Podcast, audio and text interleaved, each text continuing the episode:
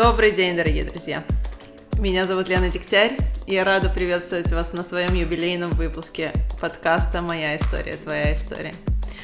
Мало того, что этот подкаст 30 по счету, то есть круглая цифра, я очень рада, что уже 30 выпусков, 30 интервью, 30 интересных историй, которыми я могла с вами поделиться. Но еще и это и годовщина подкаста. Ровно год назад я выпустила первый выпуск, который назывался «Моя история», где я рассказывала немного об истории создания подкаста, о своей личной истории, о том, где я родилась, как я выросла, что привело меня туда, где я нахожусь сейчас, и если бы мне кто-то сказал год назад, что я буду делать это в течение года, я бы сказала, что я очень надеюсь, что так и будет, но сказать, что я в это верила, наверное, будет неправдой. Действительно, до того, как я создала подкаст, я слушала очень много о том, как это делать, и много где и писали, и говорили о том, что где-то на шестом выпуске человек сдувается, и потом как-то теряет интерес, и вот если через парочку этих перевалов не перейти, не перешагнуть через эти трудности, через эту потерю мотивации, то дело заглохнет. И я могу честно сказать, что у меня было несколько таких моментов, когда мне казалось, что уже что-то не получается, что, может быть, истории не такие интересные, что я не могу задать правильные вопросы, что просто это трудозатратно, энергозатратно. И я думала о том, что, может быть, стоит все это дело бросить. Но в самые сложные моменты, то, что мне не давало бросить это все, это постоянные комментарии, сообщения, а, отклики людей лично, которые подходили ко мне и говорили, Лена, мы слушаем твой подкаст, он классный, пожалуйста, не останавливайся, это очень нужно, и так далее и тому подобное. И вот эта востребованность — это то, что заставляло меня двигаться вперед. Но я должна сказать, что, конечно же, весь этот проект я делаю не одна. Если бы я была одна, его бы давным-давно не было. Есть целая команда людей, которых вы не видите, но которые подписаны в каждом и каждом подкасте, которые помогают мне делать. Это Юля, Никита, Тоня, Ксения и Даша, которые собирают звук в кучу, которые пишут анонсы, которые вы читаете под подкастами, которые собирают все ссылки на людей, которые были упомянуты, на материалы, о которых мы рассказываем, и на самих гостей передачи. Конечно же, мне нужно упомянуть э, Сэма, который построил сайт, где сегодня лежат все эти подкасты. И на самом деле он был зачинщиком всего проекта, потому что однажды он просто взял и сказал, а почему бы тебе не сделать свой подкаст? Это было полгода после того, как я запойно слушала Тима Ферриса и не могла просто перестать вдохновляться. И сегодня, уже год спустя, я полтора года запойно слушаю подкасты сама, и я рада, что я могу создавать подкаст, который приносит пользу людям. Я не могла себе даже в своем самом распрекрасном сне представить, что к этому моменту у меня будет почти 100 тысяч скачиваний.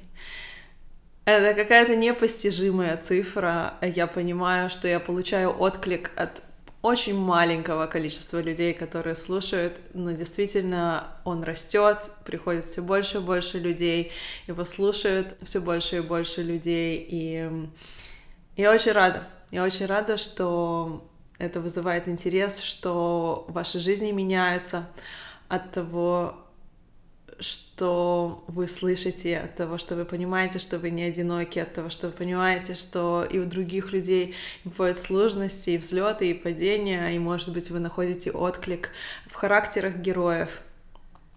Чувствовать, что мы не одиноки, это, наверное, самое ценное, что может с нами случиться, это то, к чему я стремлюсь.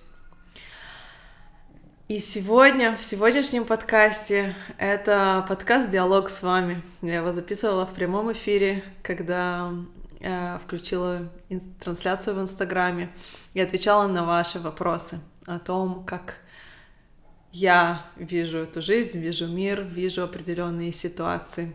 Я несмотря на все свое обучение, несмотря на то, что я постоянно профессионально повышаю квалификацию, все равно я чувствую, что в первую очередь то, чем я делюсь, это мое личное мировоззрение, мой личный путь, моя история, которая перекликается с вашей, которая иногда становится отражением вашей истории, а иногда вы отражение моей истории.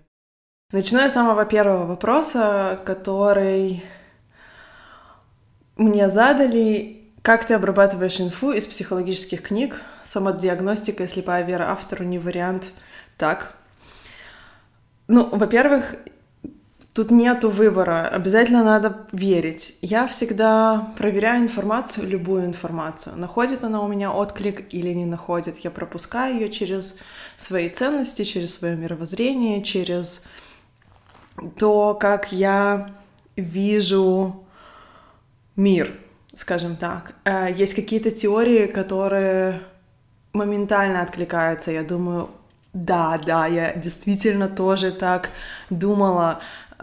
Есть теории, которые очень меня настораживают. Например, в последнее время я увлеклась тем, что я читаю про когнитивные ошибки, а вообще ловушки нашего мышления, и я знаю и вижу, что действительно есть у меня много ловушек. Я знаю, что они есть у всех, да, и не делают меня особенной, особенно если пишут об этом книги, где есть много исследований. Тем не менее, где-то внутри меня проносится такая мысль, что окей, классно, я знаю, что это ловушка мышления, но я все равно решаю попадать в нее, не попадать в нее. Хорошо, я знаю, что это ловушка мышления, но так мне комфортнее думать, да. То есть я разрешаю себе оставаться в какой-то иллюзии, если мне хочется соответственно, всю информацию, которую я читаю, я пропускаю через себя, и все, чем я делюсь с вами, это все пропущено через меня. Это не объективные знания, это не объективная информация, это вот те куски информации, которые я, я выбираю и которыми я выбираю поделиться с вами. И это очень важно помнить. И то, что я говорю, вы должны пропустить через себя и не воспринимать как аксиому, как последняя инстанция, как главный источник информации, а пойти перепроверить, согласиться, сказать, нет, вообще нет, у меня все это по-другому, и она не права. Очень важно находить то, что находит отклик у вас. И это как раз-таки подводит меня к э, второму вопросу, который мне задали, это какие у меня ценности. Что такое вообще ценности? Ценности — это то, что нам важно, то, как мы хотели бы жить, то, каким... Э, это практически, можно сказать, основа, то, чем мы руководствуемся в выборе, э, в принятии решений. Есть очень классная лекция на TED, я обязательно дам на нее ссылку, где лектор говорит о том, что иногда нам очень сложно сделать выбор, Особенно, когда речь идет о каких-то равнозначимых э, вещах, и то, что помогает нам сделать этот выбор, это ценности, которые у нас есть. Например, у вас есть выбор пойти в университет или год поехать путешествовать. Очень сложно понимать, что лучше, да? Но в соответствии, от, э, в соответствии с тем, какие у вас ценности, решение может быть принято достаточно быстро. Что это говорит обо мне, как о человеке, который идет учиться? Что я ценю образование, что я считаю, что нельзя терять время, что я тороплюсь сделать карьеру, что я спешу узнать новое, что мне кажется, что учиться это очень важно. Если я выбираю год путешествовать, что это говорит обо мне? Это говорит о том, что я иду более расслабленно по жизни, я не тороплюсь, я хочу сделать осознанный выбор. Это говорит о том, что я люблю путешествовать, о том, что у меня есть возможность подождать, если я разрешаю подождать, да? Это абсолютно два разных человека. Один выбор не лучше другого, он только отражает ценности каждого из этих людей. И, соответственно, э, мы, все наши выборы в жизни, они идут в соответствии с нашими ценностями. И внутренние конфликты, которые у нас возникают, это когда мы делаем что-то, что не соответствует тому, нашим ценностям, тому, как мы хотели бы, чтобы это было. Например, у меня ценность — это семья, я хочу много времени проводить с семьей, а мне приходится постоянно много работать. Я все время нахожусь в этом внутреннем конфликте, что мне надо идти и работать, хотя на самом деле я хочу быть в другом месте. И тогда если мы понимаем себя, понимаем свои ценности, понимаем, что нам важно, мы можем начинать строить свою жизнь в соответствии с тем, как э, мы хоть, э, с тем, что мы считаем важным, да. Э, например, в моем случае вопрос, да, какие у тебя ценности? Я безумно ценю свободу в том понимании, в котором я вкладываю в него. Я люблю свободу передвижения, поэтому мне очень комфортно и нравится жить в Берлине, потому что это очень удобная локация, от которой я могу полететь куда угодно и очень много возможностей. Я очень ценю свободу, поэтому я работаю в свободном графике, поэтому я фрилансер. Я не могу быть ограничена, эм, не знаю, офисными часами, например. Я очень ценю свободу, поэтому я не залезаю в долги. Я не хочу себя обременять никакими э, долговыми обязательствами, да. То есть, понимая, что у меня есть вот эта вот ценность свободы, я, соответственно, строю свою жизнь так, чтобы она максимально отображала вот эту вот ценность. Что еще? Я очень люблю людей, и для меня люди важнее материального. Поэтому, если там, не знаю, что-то пролилось у меня на диван, кто-то разбил мой телефон, эм, кто-то попросил у меня какую-то вещь, и, не знаю, она не вернулась, я очень легко отпускаю вещи, потому что мне ценнее отношения с людьми, чем вещи. И в моей жизни все, все мое поведение отображает вот эту вот ценность. Я вообще в целом ценю опыт э, какие-то новые впечатления намного больше, чем вещи, гаджеты, не знаю, одежда какая-то. Поэтому я всегда выберу потратить деньги на новую поездку, на какой-то, не знаю, провести время со своими друзьями, но никак не там э, купить что-то материальное. Это, в принципе, идет у меня из семьи. У нас в семье всегда ценились вещи, именно опыт и поездки, путешествия, провести время качественно, э, сделать что-то новое, интересное, что мы не делали раньше. И а материальное дома никогда не ценилось, не стремилось, ну то есть вот сколько могли себе позволить, столько позволяли. Мама шопингом не занималась, как, не знаю, косметика никогда не интересовала. Uh, все было такое достаточно по минимуму, вещи были простые, и это прижилось и ко мне, и к сестре. И это вот что-то, что идет прямо из семьи. Это что-то, что со мной уже много лет. Я ценю саморазвитие, да, я очень тянусь к людям, которые развиваются, которые растут, которые все время стремятся к чему-то, которые находятся в движении. Я сама стараюсь развиваться настолько, насколько я могу. Да? И вот эти вот все, что мне важнее сейчас, как, какие мои ценности, насколько мой выбор и действия сейчас отражают мои ценности, это то, что является каким-то путеводителем в моей жизни. И я очень стараюсь, чтобы э, было соответствие. Я могу сказать искренне, что действительно я не испытываю очень много внутренних конфликтов, потому что я очень четко понимаю, что мне надо и что мне важно. Например, еще один пример могу привести. Я очень ценю свое хорошее состояние, очень ценю сон. Я всегда ложусь до 12. Может быть классная вечеринка, меня друзья могут позвать, эм, не знаю, пойти с ними провести время.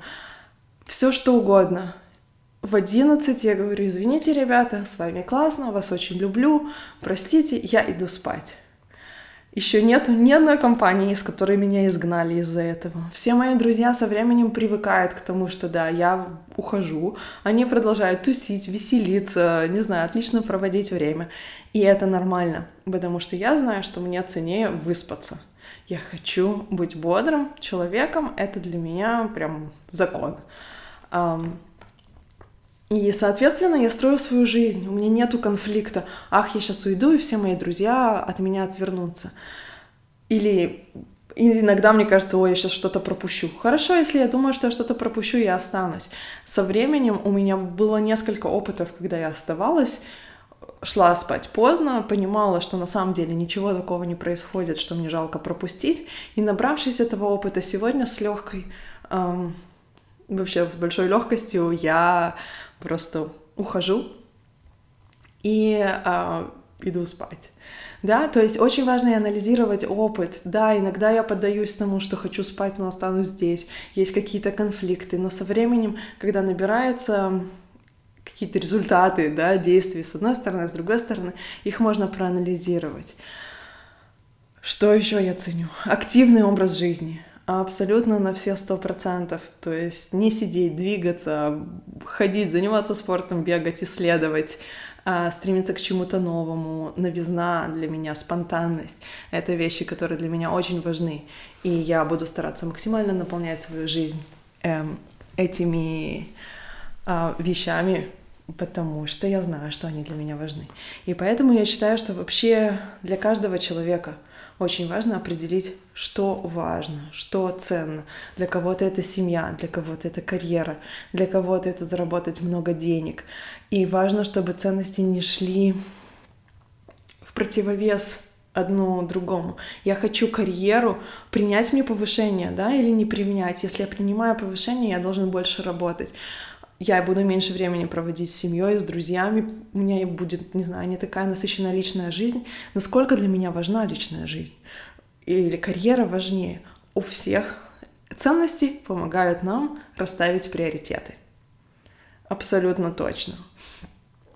И поэтому сделать упражнение и понять, что я ценю, чего я хочу, куда я иду, очень-очень важно. Возможно, что в анонсе к подкасту я дам э, упражнение о том, как определить свои ценности из одной из книг, которые я читала, чтобы вы могли сесть сами с собой с тетрадочкой и понять э, для себя, что это значит для вас. Вот. А следующий вопрос — это прям целая серия вопросов, и они были вот в последние два дня, которые я отвечала на вопросы. И в тот раз прилетели, как поднять самооценку, как бороться с низкой самооценкой, как приобрести уверенность в себе и полюбить себя. И это все вопросы из вот такой одно, одного пласта, я немножко на них отвечала. Но что такое самооценка? Самооценка. И также туда идет вопрос, да, как кто-то говорит, как перестать сравнивать, но самооценка — это цен, самоценность. Насколько я ценен? По-хорошему, когда мы рождаемся, и как мы окутаны, да, материнской любовью. Об этом очень много пишет Эрик Фром. Можно почитать его книги «Искусство любви» эм, мы получаем ощущение, что мы ценны просто потому, что мы существуем. Нас любят просто потому, что мы есть. И это то, что ребенок должен получить от матери. К сожалению, многие из нас э, не знакомы с этим чувством, да, что нас любят просто потому, что мы есть. Нас любят просто потому, что мы пришли в этот мир. А очень быстро мы сталкиваемся с какими-то требованиями, с какими-то ожиданиями, э, с какими-то стандартами, которым мы должны соответствовать. И, соответственно, мы себя все время сравниваем, мы соответствуем этим стандартам, а мы уже заработали свое право на любовь, а мы уже заработали свое право на существование, а мы уже достаточно ценны. И это, конечно же, очень э, постоянно сбивает с толку, потому что стандарты обычно очень высокие. Не только у наших родителей, у общества, того, из все, что мы получаем от ме из медиа, с, вокруг. Мы, не знаю, все должны стать Мар Марком Цукербергом или какие-то достичь, достичь высот, э, стать фрилансером, я не знаю, в каком... Зависит от вашего окружения, да, что ценно там, какие стандарты ставить там. Какие-то качества в обществе возводятся, там, уверенность в себе, это очень ценное качество, если вы не уверены в себе, то вы уже второй сорт, а, красота, если вы не очень привлекательны, скорее всего, у вас ничего не получится, все что угодно, что ценится, да, там, не знаю, агрессивность, ассертивность, э, способность высказаться в присутствии других, там, не знаю, public speaking, все что угодно, что ценится, и что вы чувствуете, что у вас этого нету, соответственно, это занижает самооценку. И вопрос, как понять самооценку, это как понять, что я ценен. И ответ на этот вопрос, он не приходит извне. То есть самое главное, что нужно понять, это что-то, что вы должны вырастить в себе. По сути, сейчас, когда мы все выросли, мы все должны сами для себя стать вот этой вот мамой, которая любит нас только потому, что мы есть. Просто потому, что мы существуем в этом мире. Это безумно сложно, потому что из-за того, что наш, нас никто не научил этому, кажется, что кто-то должен прийти и спасти нас. От как я буду знать, как это делать, как себя поддерживать. Но тем не менее, мне кажется, что каждый из нас знает, как поддерживать, потому что мы умеем поддерживать наших друзей, мы умеем поддерживать людей э, в беде, мы умеем поддерживать людей в плохом настроении, э, при их неудачах, при каком-то... И, соответственно, если у нас есть этот навык, который мы транслируем вовне, значит, мы можем этот навык использовать себе во благо, направить это на, самого, на, на самого, самих себя. Как все-таки э, поднимать самооценку? Самое главное — это начать знакомиться с собой. Кто я, что я, какие у меня сильные качества, какие у меня слабые качества. Сделать э, так, чтобы было понятно, что у меня есть и сильные качества, и эм, слабые качества. Потому что очень часто люди фокусируются именно на то, чего нет, на том, что не получается, на том, чего не хватает и не достает. И все время бить вот в это место больное, которое и так слабое. Это наши слабые качества, это то, что у нас получается и так не очень. И мы все время бьем туда и говорим, вот не очень, опять не очень. Но у нас нет шансов, во-первых, а, это исправить, во-вторых, начать развиваться, делать упор на хорошее качество.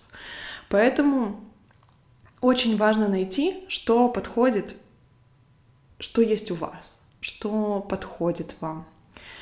А, когда я говорю, что подходит вам, в принципе, самооценка это такое, это мы посмотрели по сторонам, прикинули, что такое нормально, что, что такое норма, что такое общепринятый стандарт, и мы хотим ему соответствовать. И очень важно начать понимать, что нету такого норма. Есть только то, что подходит вам, что-то, что эффективно для вас, что-то, что будет работать для вас. То есть часть поднятия самооценки — это уметь сказать, это меня вообще не касается. Мне это не подходит. Например, да, сейчас я попробую придумать э, пример, который хорошо зайдет. Например, у меня, опять-таки, приведу пример из компании, да, в какой-то, в какой-то момент я крутилась в компании, в которой, э, там, не знаю, было очень э, так популярно, там, не знаю, тусить, да, тусить, э, ну, блин, нет, это плохой пример, он э, мне не нравится. Сейчас я э, подумаю, подумаю о чем-то таком, что может э, помочь именно поднять самооценку, по посмотреть вокруг. Да, сейчас. Я попала в институт, когда я приехала в институт в Берлине. Институт э, называется биоматериалом, то есть он занимается, вообще изучает механические свойства биологических материалов. Я биолог по определению, то есть все, что связано с инженерией, э, механикой, эм, э, материаловедением, то есть все, что связано с физикой и со всеми этими аспектами исследований, мне абсолютно было чуждо. То есть я понимаю в биологии и понимаю, что такое биологическое органический материал, но я не понимаю, как измерять его гибкость, твердость, э, что это вообще за параметры такие, потому что я изучала что-то другое. И понятное дело, что приехав в этот институт, где все инженера физики и материаловеды, я понимаю, что мне учиться и учиться, и багаж моих знаний со, с, в сравнении с тем, что происходит вокруг, он очень низкий. И тут как раз самое место, чтобы моя самооценка упала. Я приехала, я не знаю, что мне делать, я вообще не знакома с этими инструментами, с этими э, экспериментами, которые они делают, как это вообще эти исследования проходят. Но я начинаю понимать, что я просто специалист из другой сферы. Понятное дело, что в сравнении с этими людьми я ничего не знаю. Я не могу с ними даже на одном языке разговаривать, потому что я не понимаю, о чем они говорят. Но это не делает меня меньшим специалистом. Это просто говорит, что каждый из нас специалист из своей сферы. И поэтому я начала ходить по офисам, по коллегам, по людям, которые знают, которым я могу довериться. И говорю, я здесь не понимаю, этой информации у меня нет. Вы можете мне помочь? Вы можете мне объяснить? Со временем люди начали приходить ко мне и говорят, объясни мне вот это с биологической точки зрения. Я не понимаю, как это работает. Э, почему тут, не знаю, физические какие-то законы, которые, потому что не работают, да, как это с биологической точки работает. И, соответственно, то место, где я могла потерять да, свою самооценку, как я ничего не знаю, ничего не умею, фокус на том, что это не то, что я ничего не знаю, не умею. Я не понимаю в этой сфере, но есть целая огромная другая сфера, в которой я понимаю. И это навык не давать самооценке упасть, потому что вы попадаете в среду, в которой у вас нет знаний и качеств. И это способ трезво себя оценивать. И научиться себя трезво оценивать — это главный навык э, поднятия самооценки. Посмотрите по сторонам, посмотрите на свои достижения, посмотрите на свои сильные качества и начните потихонечку опираться на них. Что я да знаю? Ничего я не знаю, а что я да знаю, что я да могу, что я могу предложить. Это всегда понятно, что страшно, Понятно, что стыдно. О, меня взяли, как же так? Наверное, они думают, что я знаю, а я не знаю. Нет, я думаю, что они знают, что они взяли человека, который биолог. Наверное, им нужен биолог. И это был мой первый вопрос. Наверное, им нужен биолог. Интересно, как я могу им помочь, привнеся те знания, которые у меня есть. И, соответственно, очень-очень важно, чтобы вы начали себя правильно оценивать. И осознавать э, те привычки мышления, которые у вас есть. Если у вас привычка себя постоянно накручивать на то, что не получается, на то, где вы не так, на то, где вы не соответствуете, на, на то, где у вас получается не так хорошо, как вы бы хотели. Я могу с этим что-то сделать? Если да, делайте. Если нет, упирайтесь на сильные качества. И тут еще э, вопрос да, э, страха. То есть мне кажется, что я знаю, мне кажется, что я умею, но если меня высмеют, если меня не примут, если я там, не знаю, сделаю шаг вперед и меня оттолкнут, у меня нету достаточно да, смелости, я недостаточно самоуверен, чтобы себя э, проявить. К сожалению, здесь без э, какой-то решительности, без какого-то... Э, без опыта. Без того, чтобы пробовать, ничего не получится. Никто не приведет, не придет, не возьмет за ручку и не скажет, пошли, я тебе помогу, я тебя сейчас спасу, и вот, вот тебе, не знаю, сцена, проявляй себя.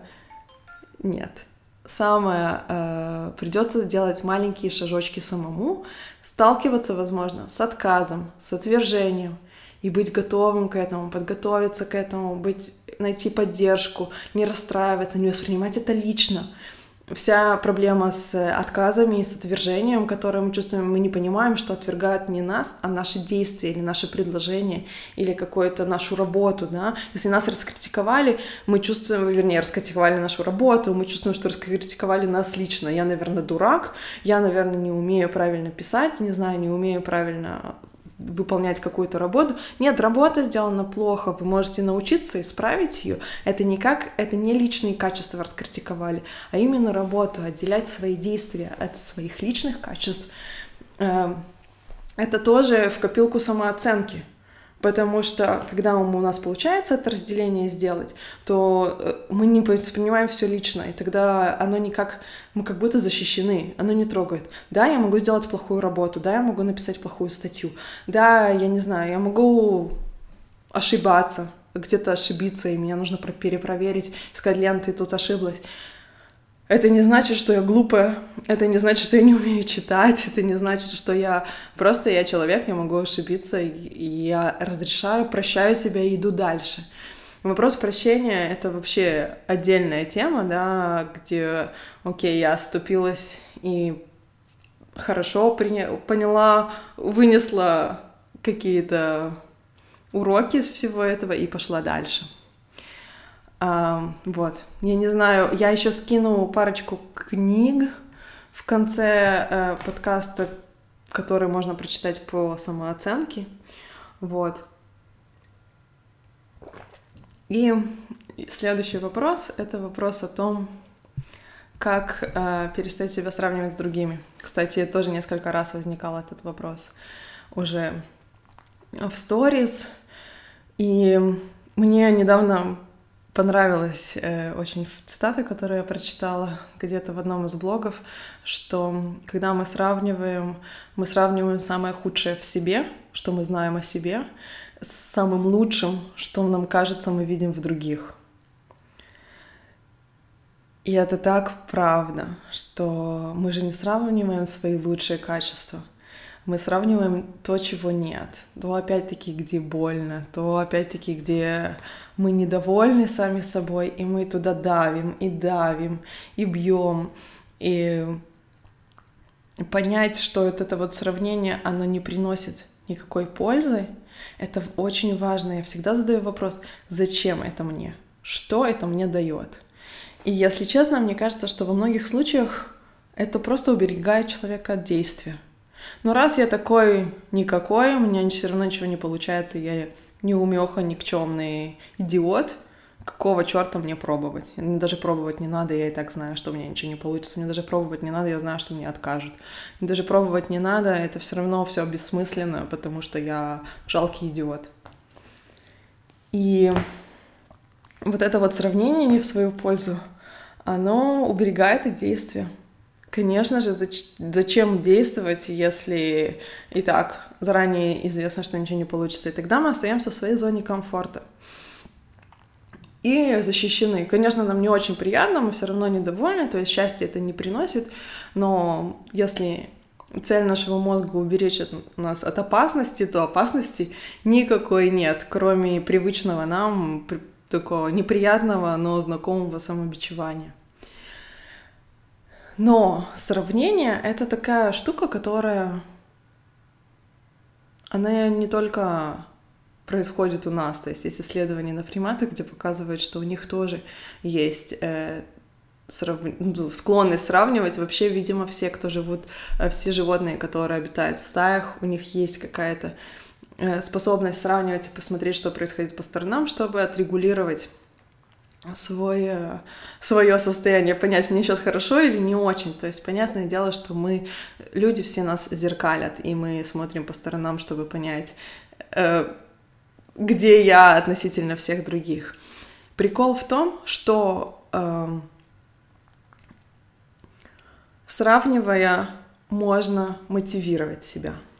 И это то, что э, я вдруг поняла, что происходит часто в моем случае. Не то, чтобы мне чуждо, Э, сравнение себя в худшую сторону. Это происходит и со мной тоже. Я читаю Инстаграм, я тоже человек. Я вижу очень успешных людей и думаю, блин, Лена, ты могла бы лучше. Э, и очень, там, не знаю, ты ленивая, ты очень медленно все делаешь, долго раскачиваешься, вообще трусиха. Это все происходит со мной тоже. Но я иду своими мелкими шажками, я себе говорю, да, окей, хорошо, я не идеальная, но я пойду в своем темпе, может, я не приду к тем же высотам. может быть, я не хочу быть строгой с собой. Относиться к себе с трепетом и нежностью — это одна из моих ценностей. Я хочу чувствовать себя хорошо. И это очень важно для меня. И поэтому, да, я, я бью сама себя, да, внутри, иногда занимаясь аутоагрессией, но, в принципе, я стараюсь смотреть, сравнивать и учиться — сравнивать и смотреть, мне это подходит или не подходит. Например, я часто себя сравниваю с Олей Маркес, да, очень близкий мне человек, считаю ее, она просто вдохновляет меня на очень много вещей, и это сравнение, оно не для того, чтобы понять, где я хуже, или что у меня не получается, или где она лучше. Это скорее увидеть, какие мы разные, и насколько мы видим мир по-разному, и насколько у нас получается в этом мире очень разные вещи. Какая я и какая она, какие у нее есть качества и каких у меня нет, и наоборот. Я смотрю, что я могу приобрести, чему я могу научиться, что какие, возможно, идеи я могу перенять. И вот это вот сравнение, оно как раз-таки идет для того, чтобы замотивировать себя расти. То есть я люблю себя сравнивать не с людьми, которые хуже меня. Это самоутверждение, оно мне не приносит никакой радости, оно мне не приносит никакого удовольствия. Что у меня, да, радует и что приносит удовольствие, это увидеть какие-то качества, которым я могу научиться. Но я должна сказать, что так было всегда. То есть я очень хорошо помню еще лет 10 назад, э, когда у меня всегда были такие квесты, иду искать новых друзей, и я познакомилась с одной девушкой, которая была безумно яркая личность, супер самоуверенная, влюблена в себя по уши. Я никогда не видела такого влюбленного в себя в хорошем смысле человека. И я просто посмотрела на нее и решила, я хочу с ней дружить. Я хочу понять, как у нее это получается, почему она такая, почему она такая уверенная, почему она такая самовлюбленная, как у нее это получается. Мы действительно стали подругами, подруги до сих пор. Я многому у нее научилась. Но это как раз таки из той серии, что мы все должны искать себе учителей. Ну, то есть я сказала должны, да, я не считаю, что все... Вообще слово должны, оно такое, хочется мне поменьше использовать. Но если развитие, саморазвитие, личностный рост — это часть э, ваших амби... ценностей, то мне кажется, что без учителей очень сложно. На книгах можно уехать далеко, на лекциях можно уехать далеко, на образовании можно уехать далеко, но на личном общении с людьми, которые вас вдохновляют, то есть живые учителя, живые примеры того, где вы хотели бы оказаться, это бесценно. Вы можете задавать этим людям вопросы, вы можете наблюдать за ними в разных ситуациях, потому что вы просто находитесь в физической близости к ним. Вы видите всю подноготную, вы видите обратную сторону, вы видите за кулисье того, что происходит в их жизни, не только красивую картинку, но и то ругань, которая у них в доме есть, недовольство, какие-то упадки эмоциональные, физические, как они проживают эту жизнь, что у них получается и как, что они для этого делают изнутри. И для этого нужны вот эти люди, которыми э, вдохновляешься именно как друзья или как учителя, менторы. У меня никогда не было официальных менторов. Э, я всегда... Это были либо друзья, могу сказать, что мой руководитель, э, когда я писала свою докторскую диссертацию, в какой-то мере он стал для меня ментором, научил меня писать правильно и очень многому э, к образу мышления он меня научил и критическому образу мышления, а, и в какой-то мере можно сказать, что он был моим ментором, вот. Э, но так это обычно мои друзья. Я очень люблю, чтобы среди моих друзей были люди, которые круче, успешнее, что они обладают качественно, качествами, которых у меня нет, потому что тогда у меня есть возможность вырасти и научиться. Вот. И один из, э, вот как раз-таки вопрос вот в ту же копилку, да, это как видеть больше позитива, чем негатива. И в целом об этом вся позитивная психология, да, позитивная психология — это такая достаточно новая область, которая появилась лет 25, наверное, 30 назад, Мартин Зелигман. Это человек, который стал таким отцом этого направления. И одна из причин, почему начали исследовать позитивную психологию, это потому, что очень много времени уделялось исследованиям неврозов, негативным эмоциям, неприятным эмоциям, все то, что делает нашу жизнь хуже. И практически не уделялось в психологии никакого места тому, что делает нашу жизнь лучше. И он решил исследовать именно положительные эмоции, что а, почему одни люди чувствуют себя счастливее, увереннее, как-то более, более э, хорошо, да, за неимением лучшего слова в своей жизни, чем другие. Что их жизни отличает, на что они обращают внимание, куда направлен их фокус внимания.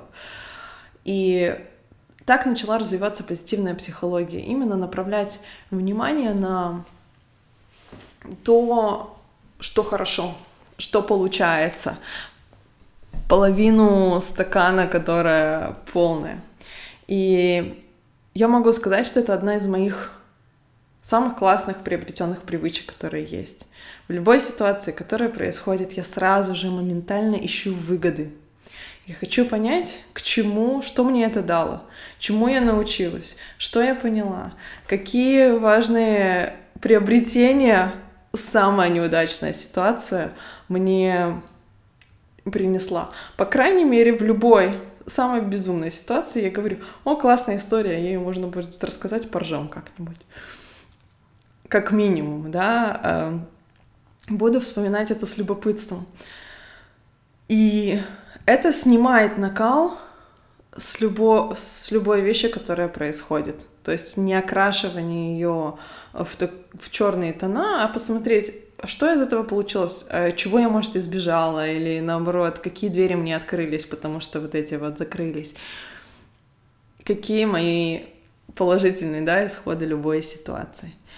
И вот в этом вопросе, как видеть больше позитива или негатива, я сразу моментально, когда прочитала этот вопрос, подумала об истории Алены Алехиной, которую вы можете послушать. Это один из первых подкастов, который я записывала, не помню, четвертый, пятый. И она очень классно описывает историю того, как она потеряла йогу мат.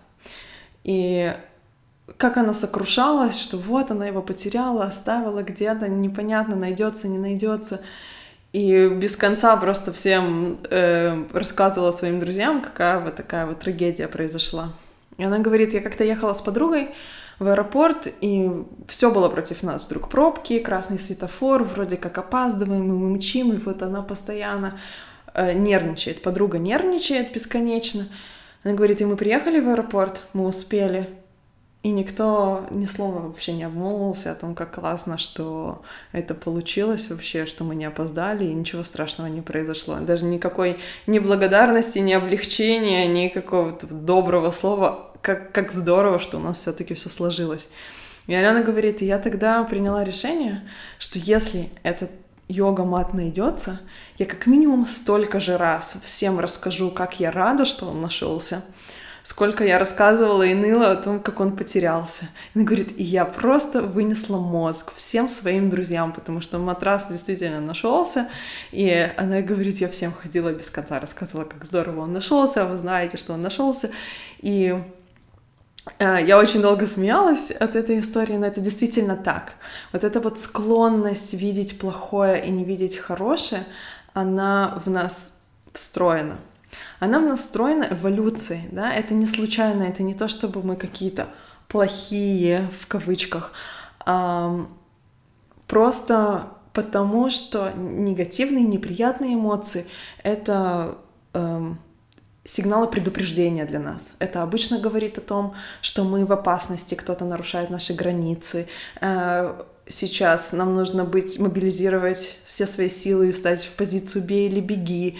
Нам очень важно сейчас быть готовым отразить удар. Любые неприятные эмоции, злость, печаль — это что-то это э, нам знак о сбое в системе. И мы все их ощущаем по-разному. И они несут с собой абсолютно разную информацию абсолютно необходимую нам для выживания. А позитивные эмоции, они нам необходимы для роста. Они нам необходимы для э, развития. И мы все их ощущаем одинаково. Радость, благодарность, благоговение, вот этот вот э, любовь, все положительные эмоции, они настолько более мягкие, их настолько сложнее почувствовать, вот оценить внутри себя, отследить, что без правильно настроенных инструментов, то есть вот этого вот внутреннего взора, внимания, мы их не замечаем. Хотя, согласно исследованиям, мы в течение дня больше положительных эмоций испытываем, чем отрицательных. Просто отрицательные, они ярче, они сильнее, они остаются с нами на дольше, и мы их поэтому замечаем намного легче, чем положительные, хотя положительных испытываем больше. И поэтому на вопрос, как видеть больше позитива, у меня только один ответ. Настраивать свой инструмент по-новому. То есть записывать себе все положительные эмоции, искать их в себе, а отмечать для себя, когда я чувствовал себя хорошо, что это за ощущение, что меня окружало, где я находился, как, эм, как это получилась ситуация вообще, что я почувствовала себя хорошо. Могу ли я ее воспроизвести, хочу ли я ее воспроизвести, что помогло мне заметить это. И так потихонечку просто настраивать свой инструмент. Вообще позитивная психология у нее такой типа видим во всем позитив. Нет. Позитивная психология это видеть, но это не значит игнорировать все весь негатив или делать вид, что его нету, или подметать его под коврик.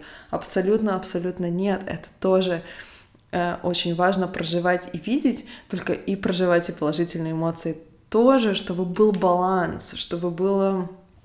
Вся палитра чувств была у нас э, для нас доступна, скажем так. Вот. Um, еще была серия вопросов, их очень много, я уже чувствую, я так долго разговариваю, что я чувствую, что я на все, конечно же, как всегда, не отвечу, но я продолжу. Это об отношениях, то есть было несколько а, вопросов про отношения. Один из вопросов — это как можно проработать эгоизм и как можно по-настоящему поддерживать партнера. Я скажу, что это не проработать эгоизм, а проработать эгоцентризм. Я, как всегда, э, посоветую книгу «Взрослые дети эмоционально незрелых родителей», потому что это книга, которая как раз-таки говорит, откуда а, она говорит об источниках этого эгоцентризма, который есть в каждом ребенке, то есть мир крутится вокруг меня, и, к сожалению, мы из него не вырастаем. Мы из него не вырастаем. Э, иногда, если мы не получаем, вот не проходим все правильные этапы эмоционального взросления, то есть на эмоциональном уровне мы остаемся детьми, и это происходит, если мы выросли в семьях, где были эмоционально незрелые родители, и это продолжается, да, много поколений назад очень часто. И а, вот этот вот эгоцентризм, мир крутится вокруг меня, его нужно осознать, с ним э, нужно поработать, нужно перестать э, чувствовать, думать, что оно крутится, и тогда можно поддерживать других людей, тогда можно видеть Э, именно поддерживать на равных, да, я не говорю, мы все поддерживаем других людей, вопрос, э, почему, почему мы это делаем, к чему мы стремимся, это какое-то искреннее желание или желание избежать чувства вины, это желание эм, быть хорошим, чтобы нас любили, принимали, это есть очень много мотивов, да, быть хорошим, э, которые тоже идут как следствие какого-то эгоцентризма, то есть страх, там, отвержения и много других вещей. Вот когда все внутренние опоры простроены, когда наступает какая-то эмоциональная зрелость, я не скажу, что я там, я скажу, что я очень-очень к этому стремлюсь. И прошла уже достаточно длительный, долгий путь к этому, но вот именно в тот момент, когда эта зрелость наступает, появляется и э, нету слияния то есть другой человек, он отдельный от меня, он может жить своей жизнью, он может действовать и выбирать э, другие вещи, отличные абсолютно от моих, and it's okay, это нормально. Я это принимаю, вижу, согласна с этим, полностью согласна, не потому что так правильно, а потому что действительно внутри меня есть согласие с тем, что другой человек, он другой. И тогда можно за него радоваться, можно поддерживать, можно разрешить ему делать по-своему. Эм, это очень сложно, ну, я могу сказать, что в моем случае это очень сложно. Как это сделать? Психолог. Мне кажется, практически невозможно проработать эти вещи самостоятельно, потому что все-таки мы ходим в одних и тех же шаблонах поведения. И психолог это тот человек, который может отзеркалить нам именно те слепые пятна, которые есть у каждого из нас, те зоны э, нашей личности, которые мы не видим.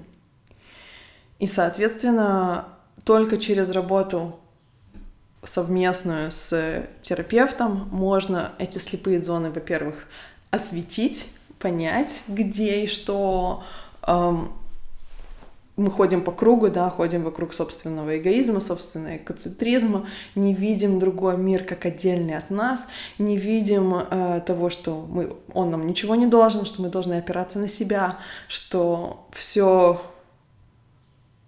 эм, что он не должен подчиняться да, нашим каким-то запросам. Потому что почему мы не можем поддержать других людей? Потому что, а, нам кажется, что мы знаем, как правильно, например, они делают не так. Мы не можем поддержать других людей, потому что они не поддерживают нас, почему мы должны поддерживать их, да, то есть вот такой вот дай задай. Мы не поддерживаем других людей, э, потому что нам не интересно, то есть причин очень-очень много, а когда ты отдельно, я отдельно, то почему мне тебя не поддержать? Почему мне не стать на твою сторону? Почему мне не проявить какую-то заботу о тебе именно из какой-то взрослой позиции?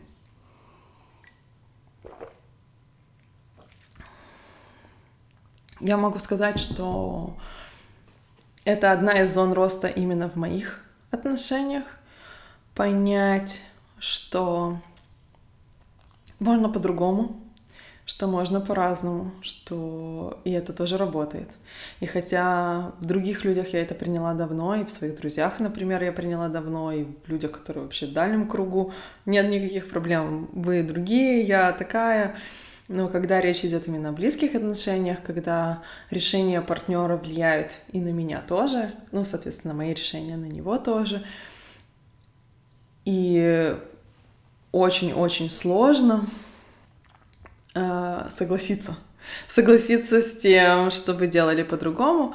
И тут вот эта вот работа на разделение, на сопротивление слиянию, на то, что он может выбирать, а я могу выбирать свою реакцию, да, и поддерживать, очень сложно, но очень круто работает. Я могу сказать, что есть прогресс, и я вижу последствия этого прогресса, и как отношения улучшаются, когда человек чувствует поддержку искреннюю, как, как он начинает расцветать и развиваться, и я могу сказать, что я чувствую это в свою сторону точно так же. Вот. Как убрать чувство вины из-за нежелания поддерживать отношения с матерью? Я, наверное, не знаю, как убрать именно чувство вины, кроме того, что я могу сказать, что вина, стыд — это социальные э, чувства, которые навязаны нам именно извне, то есть это какая-то внешняя мораль, которая призвана социализировать нас, э, и Тут очень важно понять, что это чувство вины из-за того, что оно навязанное, вы можете сказать, окей, я не согласна с этим, мне это неприемлемо. Um, об этом, о том, об необщении с матерью говорила немножко Женя Багмутская в подкасте тоже, который я записывала с ней. И мне кажется, это тоже о ценностях, о том, кем я хочу быть, каким человеком я хочу быть. То есть частично чувство вины — это, например, есть э, убеждение, да, что хорошая дочь — это или сын, да, я не знаю, кто написал этот вопрос, это тот, кто уважает родителей, или тот, кто помогает родителям, или тот, кто находится, общается с родителями. И я, учитывая то, что я хочу там быть хорошей дочерью, значит, если я не общаюсь со своими родителями, значит, я уже плохая дочь, мне это не нравится. Это как будто бы перестает соответствовать моим ценностям. Вот этот внутренний конфликт, о котором я говорила в начале. И тут очень важно понять, что о чем это чувство вины, а, что чему я не соответствую, где пошел сбой в системе. Опять-таки, это все, все то, о чем я говорю, да, это как будто бы инстант кофе, да, забросил, размешал. Это так не работает. Эти вещи нужно проговаривать, их нужно прорабатывать.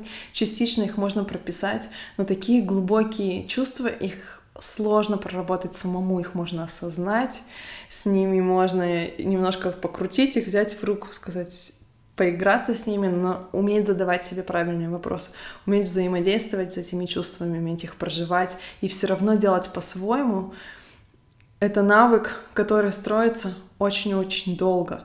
Э, может быть, у кого-то быстро, да, я не говорю очень долго, но это действительно что-то, что требует какой-то терапии, какое-то общение с профессионалом, который помогает выстраивать вот эти вот внутренние опоры, когда ты уже уверен в себе, уверен в своих ценностях, уверен в своих убеждениях.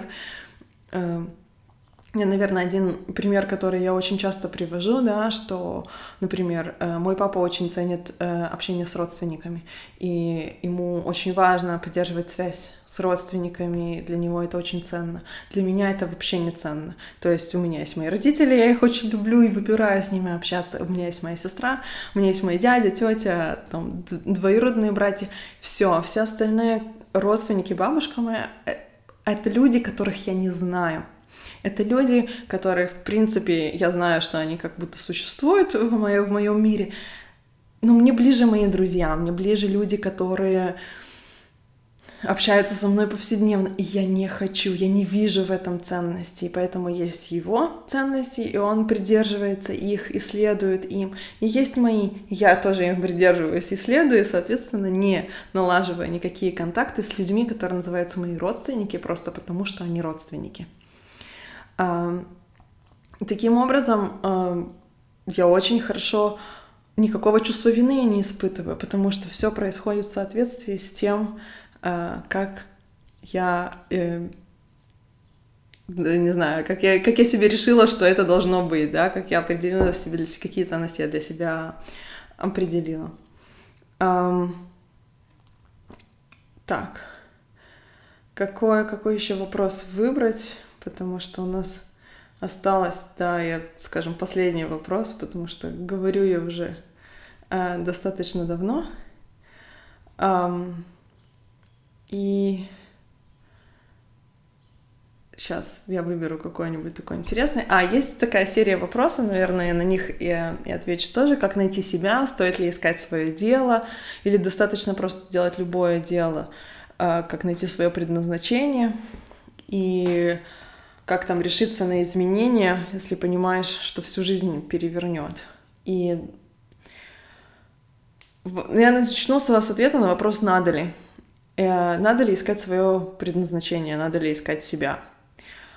Мне кажется, что если этот вопрос возникает в контексте «надо», то не надо — у меня есть ощущение, что поиск себя — это что-то, что, чему невозможно сопротивляться.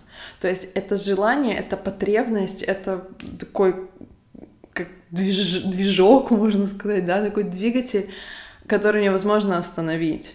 То есть это не то, что что-то, что надо, это что-то, что накрывает как волна, и, и ты не можешь этого не делать. Ты просто это делаешь, потому что потребность она настолько велика, что ее не, не удовлетворять ее приносит кучу боли, кучу дискомфорта, очень много неприятных эмоций. И поэтому ты начинаешь искать. Ты просто ищешь, потому что не можешь не искать. И тогда возникает вопрос «как?». И мне кажется, у каждого свой путь. И так получилось, что весь этот подкаст, все эти ответы на, на вопросы — принципе, завертелись вокруг самого первого вопроса, а это о ценностях, да, как начать искать себя, понять, кто я, понять, какие у меня ценности, каким человеком я хочу быть, че, чему я хочу соответствовать, какие, какие цели я себе ставлю в жизни. И тогда вокруг этого начинает, э, начинается поиск себя. Другая сторона поиска себя — это какими качествами я обладаю, какие сильные стороны у меня есть, в какую сторону я хочу развиваться. Третья сторона — что я люблю делать, что приносит мне удовольствие, что я не могу не делать, что настолько сильно сидит в моей жизни, что я не могу вообще э, это, ну, то есть я не могу это изгнать, да, я не могу от этого избавиться. Например, я не могу перестать читать книжки. Это просто невозможно. Я, это, это настолько интегральная часть моей жизни, что если, не знаю, посадить меня на книжную диету, наверное, я начну потихонечку сходить с ума. Но это понятное дело, что это примерно из той же серии, как я не могу не заниматься спортом, и у меня были периоды в жизни, когда там наспор с Олей я не занималась три месяца, да, я немножко посходила с ума, но в конце концов я привыкла, и все было нормально, да, если забрать у меня все книжки, то, наверное, в конце концов я найду, чем это заменить. Но если мы не идем в экстрим, то я не могу не читать книжки. Что еще я не могу не делать, да? Я не могу перестать разговаривать. Я так люблю говорить, если бы я могла э, говорить весь день, я бы, наверное, говорила весь день. И поэтому у меня есть подкаст, и поэтому я отвечаю на вопросы в сторис, и поэтому я периодически делаю прямые эфиры, и поэтому я провожу консультации, потому что у меня получается болтать целый день. Да, я болтушка, я очень люблю разговаривать. Соответственно, я строю свою жизнь таким образом, чтобы я могла говорить столько, сколько вообще меня готовы слушать, да, скажем так. И вот это вот, что я люблю делать, что я не могу не делать, писать, записывать свои мысли. У меня тысяча дневников, у меня есть записки в телефоне, э, три разных блокнота, я пишу статьи, я пишу посты. Да, я не могу не писать, значит, я буду продолжать писать. Что из всего этого я могу сделать? Какие мои сильные качества? Я могу связывать информацию, которая на первый взгляд кажется абсолютно между собой не связаны. Я могу читать в разных сферах и понимать, о чем это идет, и видеть эм, и вплетать одно в другое, создавая какие-то новые структуры или создавая эм, именно, да, какую-то связь, которая до этого была не очевидна, делать ее очевидной. И Например, один из примеров — это когда мы поняли, что циклы мотивации в психолингвистике уже описаны и очень похожи на то, что мы описали в спорте, и, соответственно, мы можем построить целый эксперимент, используя протоколы из психолингвистики, чтобы понять, как это работает в сфере питания и диет. И такой связи я изначально не нашла. И таких примеров я могу привести очень много. То есть идея того, что приносит вам удовольствие, то, что вы не можете не делать. Вы думаете, о чем вы мечтаете, как бы вы хотели увидеть свою жизнь, нарисовать ее. Я в какой-то момент, как я узнала вообще, что я хочу быть коучем, это было, я прописывала ценности, что мне важно. И одна из вещей, которую я сказала, это мне важно помогать людям. Со временем я поняла, что мне прям не важно не только, там сказать, помогать людям, да, мне важно вдохновлять людей. То есть сегодня это получа, получило совсем новые так, такие грани, да, можно сказать, эм, новую форму приняло. Очень хочется вдохновлять. Очень, конечно же, я э, тут от меня мало что зависит, то есть я должна... Э, и это очень много ответственности, потому что невозможно вдохновлять да только словами.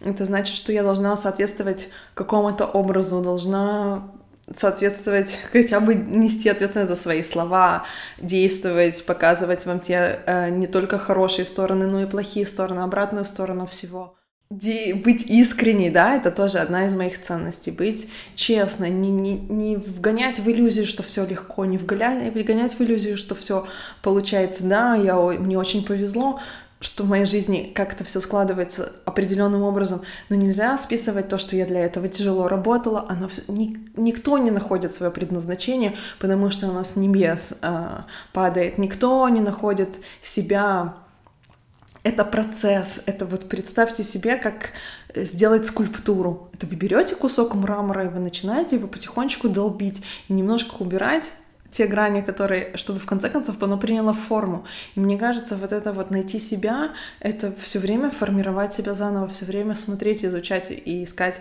и получать вот эту вот э, свою новую форму, которую вы строите, обретаете. Это не какая-то конечная точка, я нашел себя. Я все время иду к себе, я все время ищу себя, я все время оттачиваю вот эти вот все грани, пока не получится какая-то форма для меня приемлемая. Я побуду в ней какое-то время, а потом пройдет новая трансформация.